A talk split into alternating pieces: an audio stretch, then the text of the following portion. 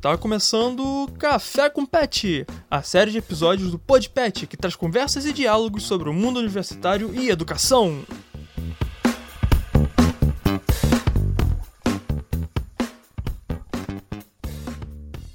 Fala galera, bem-vindos a mais um Pod Pet, o podcast do projeto de educação tutorial Conexões de Saberes da UF.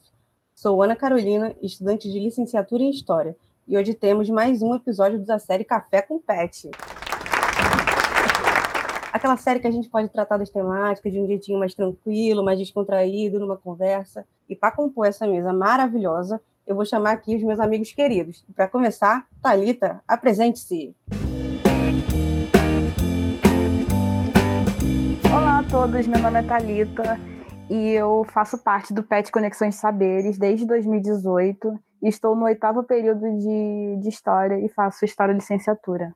Maravilhosa. E agora ele, o maravilhoso e muso do pet. Fala aí pra gente, Diego.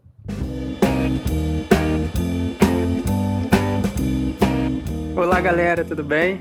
Eu sou o Diego, sou estudante de letras, estou no oitavo período e estou no PET, sou petiano, né? Desde 2019.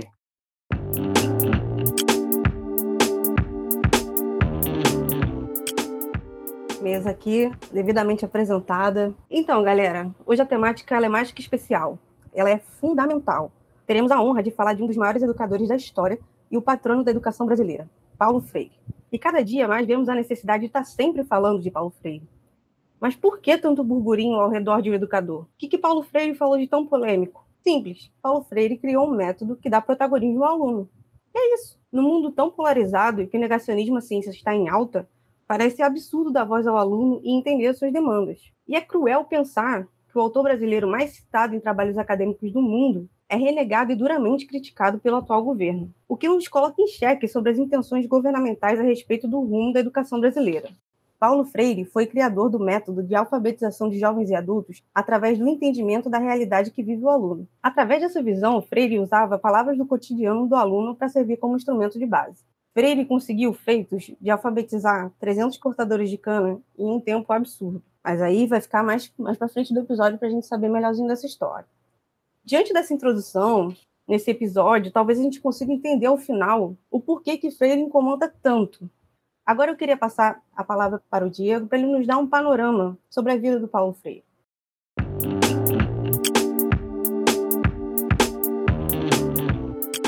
Como a Ana bem disse, Hoje a nossa conversa vai ser sobre o nosso querido Paulo Freire, esse professor tão amado, tão estudado, tão pesquisado e recentemente tão odiado, né? O Paulo Reglis Neves Freire, ele nasceu em Pernambuco em 1921, filho do capitão da Polícia Militar, o seu Joaquim Temistocles, e de uma dona de casa, a Ediltrudes Neves, ou Dona Tudinha, como era conhecida. A Dona Tudinha é maravilhoso, né? Eu gostei. Paulo Freire tinha dois irmãos e uma irmã, quem ele sempre teve muito orgulho, por terem que trabalhar muito cedo para ajudar em casa e permitir que ele estudasse.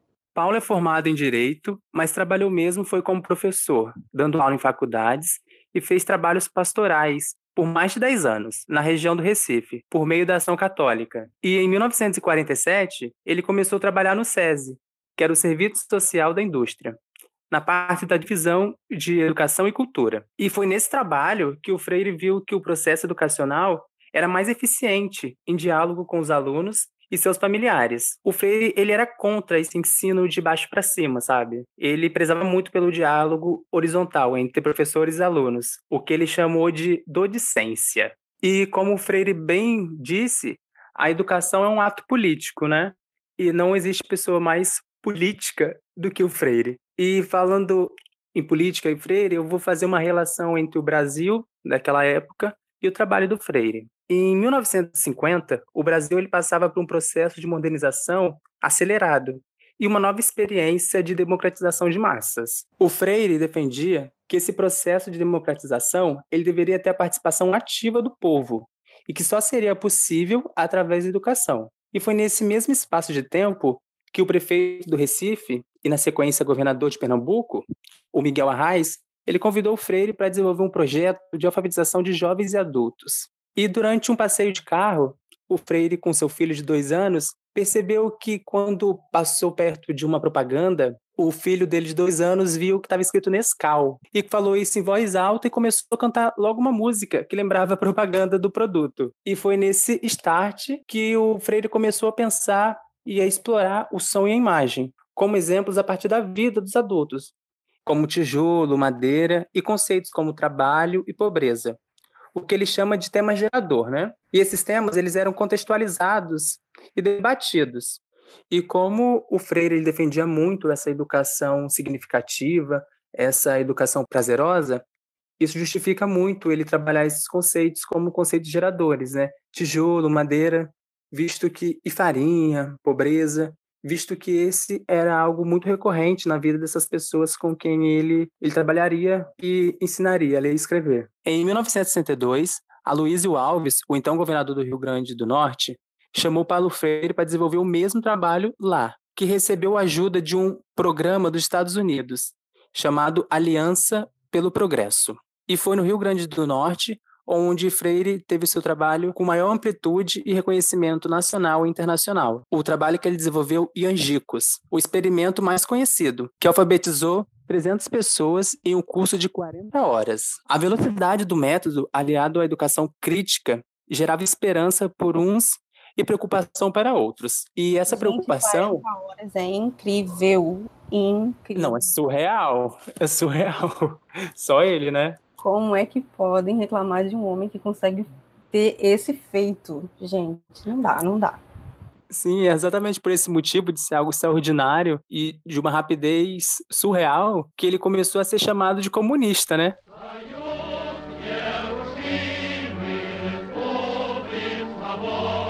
apesar de fazer crítica contra o comunismo. Fazer crítica ao marxismo, em algumas partes, tipo, a, a ideologia ortodoxa marxista. Exatamente. Ele mesmo se declarava socialista cristão, ligado à teologia da libertação, que era uma tendência progressista da Igreja Católica, né? É interessante ver também como essa teoria da libertação lá no futuro vai acabar influenciando grandes obras. Exatamente. E essa última aula desse curso, ela contou com a presença do então presidente Jango e do Castelo Branco, né? Do general Castelo Branco. Que logo em seguida, em janeiro do ano seguinte, ele criou o PNA. Eu não sei se todos conhecem, o PNA é o Programa Nacional de Alfabetização, que teve à frente o Paulo Freire, né? E eu utilizaria esse esse método que ele criou para alfabetizar essas 300 pessoas. É, e também é a parte, uma parte assim bem, como é que eu posso dizer, complicada, é que naquela época a maioria das pessoas, a maioria das pessoas não, as pessoas, boa parte das pessoas eram analfabetas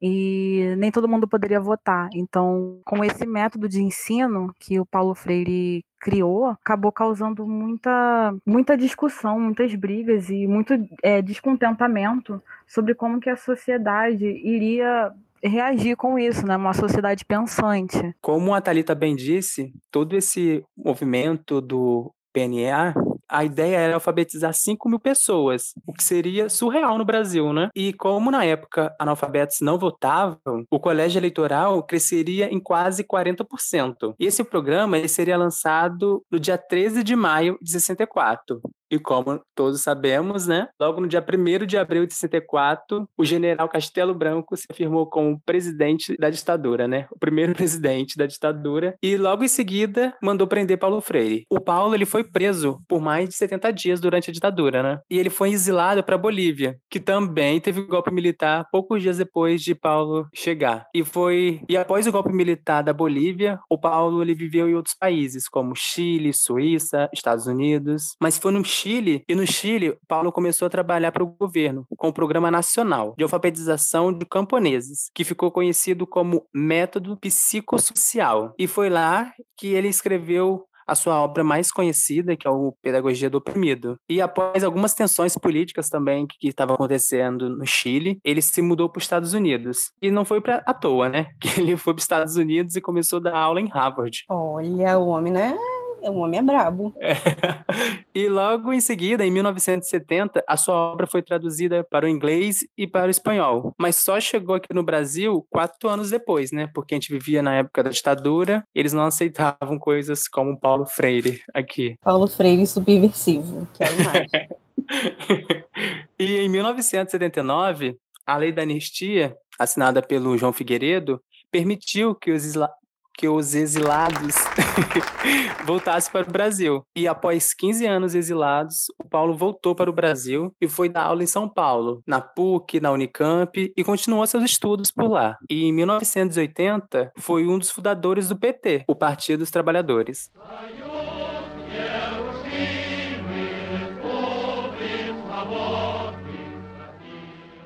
Em 1984, teve o fim da ditadura militar, né? O José Sarney assumiu o poder e a ditadura militar se encerrou. Em 1986, morreu a Elsa, que era sua esposa desde lá de Pernambuco, da época do SESI, e na qual a sua história ela é muito vinculada do Paulo, e é do Paulo muito a Elsa. Não tem como a gente falar da história do Paulo sem falar da Elsa, que foi a mulher que acompanhou toda a sua trajetória e certamente o inspirou muito. Em seguida, em 1900 1988, os representantes da esquerda brasileira começaram a assumir e ganhar vários cargos, né? Entre eles, a Irundina em São Paulo, que ela levou o Paulo. Maravilhosa. Sim, e ela levou o Paulo para ser secretária de educação. É a pessoa Meta. mais qualificada para isso. Meta de vida, gente. Cadê? O que, que, que, que, que tá acontecendo atualmente? Eu não tô conseguindo entender. A gente olha assim, esse passado, fica, sabe, com uma saudade, com uma vontade de acontecer de novo. É. E o Paulo, ele foi uma pessoa muito atuante até o dia 2 de maio de 97, que ele sofreu um ataque cardíaco e acabou nos deixando. Mas durante todo esse esse processo de vida incrível dele, ele escreveu várias obras e algumas foram publicadas depois, né, de sua morte. Foram publicadas pela sua segunda esposa, né, a Neta Freire. Vê se agora vai desculpa aí. Ai, voltou, Jesus. É pode terminar? Pode, pode. Você tinha parado mesmo naquela parte ou você estava falando? Eu já tô na morte dele, Thalita. Na morte? Chegou um pouquinho tarde. Já, já morreu, amiga. Mentira, gente, que isso? Só passaram dois minutos. Deu pra contar isso tudo em dois minutos. Ah, mas que é a minha idade. Quem dá pra fazer um making off com essa com esse podcast? Tá mesmo. E fica maneiro. Não precisa nem editar, cara. É só dar uma cortadinha assim. Melhores momentos. Melhores momentos. Caiu, Jesus. O que aconteceu? Deixa o Diego terminar, senão. E a sua obra póstuma, ela é de responsabilidade da sua segunda esposa, né? A Neta Freire. O Paulo sempre foi cercado de mulheres incríveis que sempre o ajudaram muito. E após sua morte, ele recebeu o título honório honorio causas em 48 universidades pelo mundo. Cara, é premiado em 48 universidades, meu Deus. E em 2012, ele foi declarado patrono da educação brasileira. Então, pelo histórico, né, a gente consegue ver que Paulo não foi pouca coisa. E Pedagogia do Oprimido, ela foi traduzido em 20 idiomas e a terceira obra mais citada no mundo na área de humanas. Então eu acho que toda essa represária, todo essa esse movimento contra Paulo Freire é muito é muito claro, né? Quais são os objetivos por trás disso? E muito ideológicos também. Eles falam tanto da ideologia, né, do, da esquerda, ideologia disso, ideologia daquilo, mas é o, esse próprio panorama que o Diego colocou é, é claríssimo as intenções, né? Qual ideologia se quer, qual é o futuro que se quer, né? Sim, e também é, a questão da neutralidade, que o Paulo Freire também dizia que não existe neutralidade, que essa questão dele ter o lado dele, de que ele luta, ele lutou por uma, uma educação libertária e por uma educação crítica e justa também para todos, sabe? E até nos governos atuais, ou então as pessoas mesmo, quando a gente vai conversar sobre questões de educação, quando a gente fala sobre Paulo Freire, é, eu digo isso pessoas que, que estão apoiando o, governo atual, sabe? É, que tem que ser neutro, mas, mas quando você escolhe o lado, por exemplo, do governo atual, é, é ser neutro? Não é ser neutro. Então, na educação também não deve haver esse tipo de neutralidade. Tem que ter pulso firme para criticar, para dizer que sim, a educação tradicional não é boa. A educação tradicional oprime e a educação tradicional ela aprisiona tanto o aluno quanto o professor. E tanto na educação, é, sobre esse discurso de neutralidade, a gente também pode dizer que na política também não deve, não deve existir a neutralidade. Não existe centrão, gente? Poxa. Não, não existe. Não existe.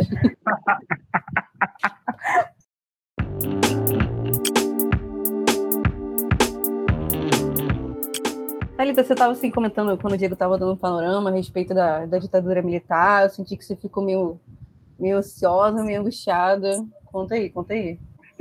É, porque foi um período que o Brasil passou de muitos conflitos, né? A reclusão das pessoas, a falta também dos direitos e também a falta da liberdade crítica, sabe? E quem tentasse ter essa, esse pensamento crítico sobre, sobre o governo atual, que, o governo atual, não, o governo que estava naquele momento, as coisas que estavam acontecendo naquele momento, não poderiam se expressar porque poderiam sofrer, não apenas sofrer, né, morrer também. Eu acho que essa sua fala, ela vem muito de encontro com as próprias críticas né, que o Freire fazia, principalmente do que ficou famoso como a educação bancária, né? Literalmente, o aluno ser um banco literalmente o aluno está numa posição de estar sendo sempre receptivo, como se ele não tivesse nada a contribuir. Sim, e a mercantilização também da educação, é, a gente também pode perceber isso, que hoje em dia, e desde quando as, quando as faculdades privadas também surgiram, né, e foi que começou essa, essa onda na década de 30, sobre esse ensino privado, sobre as faculdades privadas também, que colocaram os alunos como se fossem apenas é, objetos para produzir para o material, sabe? E hoje em dia também, com a educação tradicional, a gente consegue perceber, mesmo que sejam nas escolas públicas, que existe um método que não, não é possível sair desse método, sabe? É um método fechado que aprisiona os alunos, que, que aprisiona os professores também, que é até uma das coisas que o Paulo Freire gosta de gostava muito de pensar, né? Dessa conversa que o aluno poderia ter com o professor, também do professor ter essa horizontalidade e também do, do professor não se sentir superior ao aluno, e sim dos, dos alunos e do professor poderem estar ali conversando e poder entender também o que o aluno gostaria de aprender, o que, que o aluno gostaria de saber, e trazer o respeito mútuo entre as culturas, experiências, o próprio o empirismo, sabe? E fazer com que os alunos se enxergassem ali dentro de sala de aula de acordo com os temas. Também importante não ficar aprisionando o aluno num currículo fechado, que é o que acontece nas escolas. Que o nosso ensino de educação no Brasil ele está atrasado há 200 anos, sabe? É um ensino atrasado e que é, muitos professores se angustiam também. A gente mesmo que vai se formar daqui a algum tempo, a gente pensa como que a gente vai conseguir botar em prática todas essas coisas que nós lemos no PET, todas as coisas que nós lemos em algumas matérias de educação também, é, como que a gente vai colocar isso em prática, sendo que a gente não vê uma melhora também no nosso ensino, que a gente não vê as coisas indo para frente, a gente não vê um futuro, a gente não vê um futuro iluminado, sabe? A gente sempre acha bonito na teoria, porque realmente é lindo. Eu acho lindo quando Paulo Freire fala de amor, sobre, sobre o respeito também, principalmente, sabe? Mas falta amor também hoje em dia no, no nosso ensino. Então a gente se vê dentro de uma caixinha reservada que a gente não consegue abrir de forma alguma. Aí, pegando esse gancho né, de amor, é, é interessante quando a gente fala das obras do Freire, né?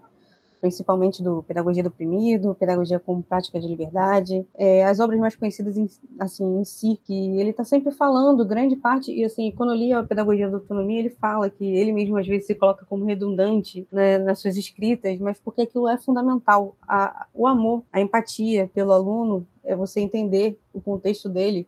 Prova disso que ele conseguiu enfrentar um desafio enorme de alfabetizar em tão pouco tempo, simplesmente porque ele chegou e conseguiu ter a visão do mundo do aluno. Isso é fantástico. E por que a gente não pode colocar isso para o resto das disciplinas, para o resto da educação como um todo, sabe? Chegar e, e, e tirar que existe um, um, sistema totalitário, que o professor ele é um criador, que o professor ele é um detentor de conhecimento. Eu tenho assim uma memória de quando eu estudava, que se o professor chegasse e assumia que não sabia, os alunos davam risada, sabe? E isso é fruto de toda essa geração que entende que o professor ele tem que saber tudo. E aí o ser humano não sabe tudo. A gente vive de troca. O aluno tem muita coisa para ensinar, assim como o professor tem muita coisa para aprender e trocar isso e servir como um instrumento, né, para a educação e não necessariamente ele ser a educação. Eu vi um professor comentando uma vez que o Paulo Freire era realidade e sonho. Realidade no sentido de entender os mundos, né, de ler os mundos das pessoas que estavam na sala de aula, mas era sobre sonho também, porque quando a gente começa a entender o mundo da pessoa, quando a gente começa a tratar todos na horizontalidade, escutar todos, a gente começa a ouvir mais sobre os sonhos, né? Ver aonde as pessoas querem chegar, que as pessoas desejam. E quando a gente trata de uma educação maçante, muito bancária ainda, ela não permite isso. Ela só quer coisificar as pessoas, só quer ensinar o que para eles é mais vantajoso e esquece da individualidade de cada um, né? Sim, e uma das coisas que eu achei interessante, né, que o Diego até falou a respeito do contato do Freire com essa ideologia libertária, que foi um dos, dos motores, né, para a primeira escrita dele, da educação com prática de liberdade, e entender esse processo de autonomia e esse processo de desejo do aluno, o desejo de aprender alguma coisa, entender esse processo de ter voz. Eu acho isso incrível e sensacional e em todas as obras do Freire, ao menos as que eu ainda tive contato, porque ainda estou aprendendo, né? Mas as obras que eu tive contato do Freire, tá sempre essa questão do afeto que a Thalita falou, e essa questão da autonomia, de enxergar o aluno, deixar o aluno falar. E a gente aprende tanto com as trocas, né? Quando a gente está sentado conversando com alguém, a gente aprende tanto sobre a pessoa, e sobre a vida cotidiana. E por que isso não poderia estar sendo inserido na escola? Como o Diego falou, é, é sobre sonhos, né? E a gente tem que continuar sonhando.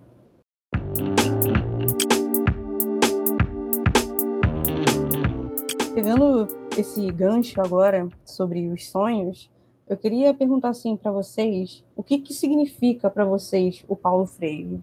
E o que que vocês enxergam e por que que ele é tão perseguido atualmente? Eu acho que, eu acho não, tenho certeza, que a perseguição do Paulo Freire, ela é muito, ela é muito clara. Quando a gente tem uma população educada, consciente, ela não elege quem a gente tem agora no poder. E em relação ao que o Paulo traz para mim, não só pensando como um futuro educador, mas pensando como pessoa. Todo estudo dele, ele ele transcende, sabe? Todo todas as paredes da sala de aula e vai para a vida, porque ele preza muito pela pela empatia, né, pelo ouvir o outro. Eu acho que isso está na nossa vida, sabe? Antes de a gente ser professor, a gente é humano e não tem esse desligamento entre ser pessoal e ser professor, sabe? Ser professor é ser pessoal também. Então, a gente entender o valor que tem ouvir o outro e o valor que tem a vida do outro vai fazer de nós excelentes professores, excelentes pessoas. E eu só tenho a agradecer ao Paulo por, por deixar isso bem claro, sabe, nos livros. E e tem um pouco de, de vergonha também de, de pertencer a esse momento onde ele é visto como uma pessoa do mal, uma pessoa. Nem sei quais são os argumentos que, que o outro lado usa para definir o Paulo, mas com certeza não cabe a ele. Tá faltando afeto, né? Tá faltando muito afeto. E muito respeito também. O Freire, para mim, significa uma realidade que daqui a algum tempo, talvez não nessa geração, talvez os nossos bisnetos ou tataranetos, que as palavras dele serão colocadas, serão, serão unânimes, sabe? Tipo, as pessoas conseguirão ter respeito sobre o que ele fala e concordar com que o Paulo Freire já escreveu. Eu penso que eu gosto muito da eu gosto muito dessa dessa sinceridade sobre essa sensibilidade também que o Paulo Freire tem em colocar a educação, porque nós que já, já passamos pelo ensino fundamental, pelo ensino médio, a gente não sente tanto esse, tanto esse amor, né? Pelo menos a gente que tivemos esse ensino que não é tão pautado em, em direções que o Paulo Freire guiou, sabe? Mas eu penso que um dia eu tenho vontade de, de, colocar, de colocar isso em prática, sabe? E hoje em dia o Paulo Freire é muito perseguido pelas suas, pelas suas ideologias.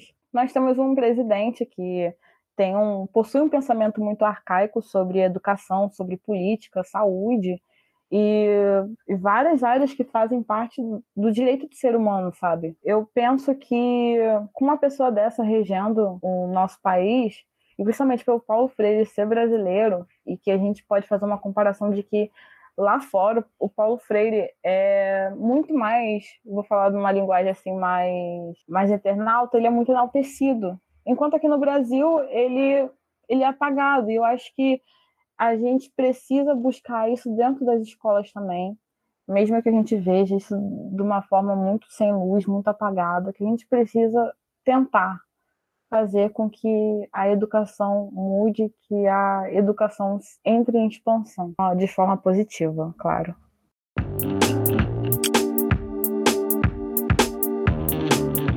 A gente está refletindo sobre o papel do Paulo Freire, o quanto ele é importante, o quanto a atuação dele foi importante e o quanto a atuação dos ensinamentos dele, da metodologia dele, seria importante e fundamental. Agora, eu queria fazer uma pergunta para vocês: é, estamos na academia, somos graduandos ainda, e uma pergunta assim, sincera. Vocês veem Paulo Freire dentro da universidade, fora de projeto? Vocês veem Paulo Freire? Eu eu vi Paulo Freire em Psicologia da Educação e também vi Didática, mas não me lembro de. Ah, não, vi também é, em Pesquisa e Prática de Ensino, mas eu acho que eu só vi em, em duas. Olha, eu particularmente, eu não sei se é algo muito do meu curso, mas eu não consigo ver tanto Paulo Freire, não. Gostaria de ver muito mais. Mas se bem também que é um pouco complicado, né? Porque o método Paulo Freire é um método muito vivo, né? Então, são mundos diferentes, pode estar sendo usado de uma forma um pouco mais sutil e eu não consigo perceber, mas por agora, sim, eu não recordo de ter visto. Vi em aulas como didática, como psicologia, mas sempre matérias muito específicas, sabe? Outras, não vi. É, eu cheguei a ver, assim, em, de colocar em prática o que o Paulo Freire diz nos livros dele, eu vi poucos professores fazendo isso, né? Mas de falar sobre Paulo Freire, eu vi em algumas matérias. E vi mais pelo PET também, por estar dentro do PET. É, a minha realidade é assim, eu só tive, se eu for contar, pela faculdade mesmo, o primeiro contato com Paulo Freire está sendo agora, na matéria de prática de ensino, que é o nosso estágio, e ver o texto de Freire que me passaram. Eu acho que, é que nem o Diego falou, é uma das metodologias, é uma coisa muito complicada, mas eu acho que a questão do afeto, ela pode transcender a qualquer metodologia. E sei lá, eu sinto falta de ver mais, sabe? A gente tem a sorte de estar num grupo que a gente lê o Paulo Freire. Mas eu fico pensando assim, quando a gente chega em sala de aula e os alunos que não tiveram esse contato leram só como um texto, dentre os tantos que a gente tem na disciplina. Eu acho essa questão um pouco complicada. E aí a gente chega e vê o aluno como, como um banco, porque a gente não tem um afeto, não nos foi nem mencionado a questão do afeto, nunca deu um start, sabe? Às vezes a gente só precisa de um start. E isso não acontece. Eu fico um pouco receosa quanto a isso e queria mais ver mais Paulo Freire dentro da universidade. É, eu vejo muita conscientização, sabe? Que é algo que ele preza muito, mas eu não vejo o pós isso, sabe? Que também é algo que ele ressalta muito, que não basta ser só conscientizado, você tem que ter uma ação em cima da conscientização. Então, porque tem muito professor falando de conscientização na sala de aula, principalmente na universidade, mas tem poucos fazendo o que Paulo Freire ressalta muito, que é o pós-conscientização, sabe? É a ação em cima da conscientização. Então, não adianta só a gente abrir mentes se a gente não, não mostrar possibilidades.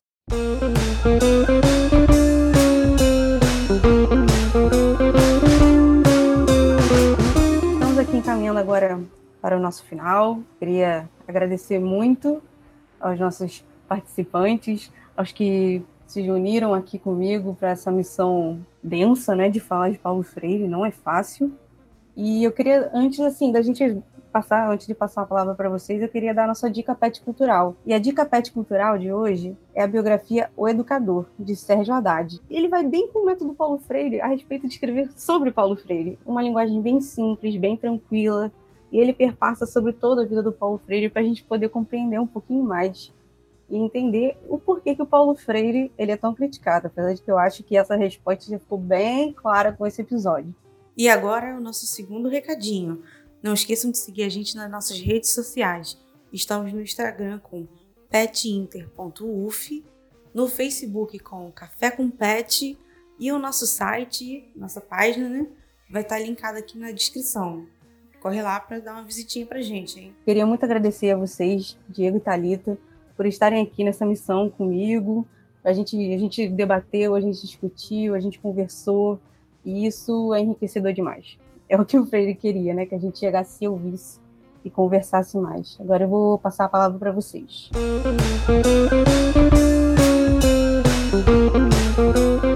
Eu só quero agradecer por estar aqui hoje com vocês, dividindo coisas tão importantes, né?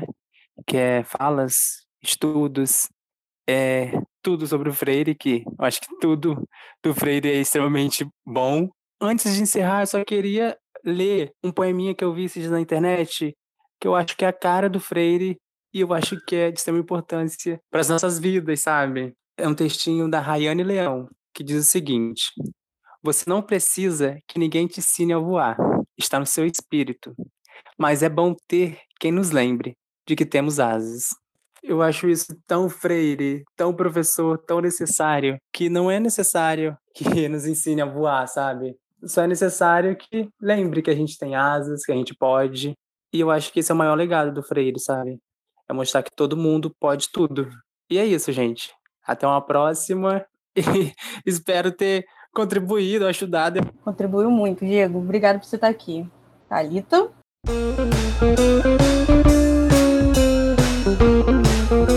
Eu gostei muito de ter estado aqui, já é o meu segundo podcast. E eu, eu gosto muito dessas conversas que a gente tem. E como a gente trata também das coisas de uma maneira mais leve, da gente conversar em diálogos. E tentando aprender com que cada um aqui sabe sobre também agora sobre Paulo Freire também que eu sabe que eu descobri muita coisa que eu mesmo não sabia é, também de, de aumentar mais o, mais o conhecimento e bem eu espero também poder participar de um outro podcast e é isso gente muito obrigada por ouvir a gente e até a próxima eu ia fazer encerramento mas esse vai ser o encerramento gente é... Isso aí, gente. Até a próxima. Até a próxima, gente. Tchau, tchau.